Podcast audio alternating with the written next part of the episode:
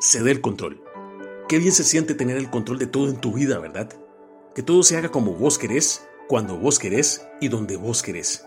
Esa es nuestra naturaleza como seres humanos. Para algunos esta realidad es más fuerte que para otros.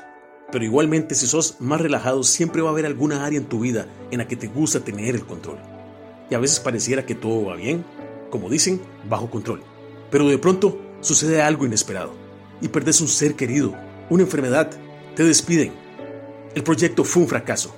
Todo se empieza a salir de tus manos y te estresas, caes en depresión, tristeza y sentís que no podés levantarte. ¿Y sabes qué pasa? Que lo estás intentando con tus propias fuerzas. Y lo estás haciendo porque crees que tenés que volver a tener el control y que nadie te puede ayudar, porque nadie lo hace tan bien como vos. Tranquilo, descansa. Hay uno que sí puede tener el control de todo, desde lo más grande hasta el más mínimo detalle, porque tiene el universo en sus manos, porque solo Él todo lo sabe, todo lo puede.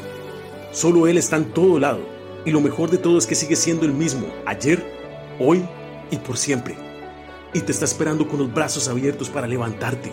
Sí, te estoy hablando de nuestro Padre Celestial, nuestro Dios.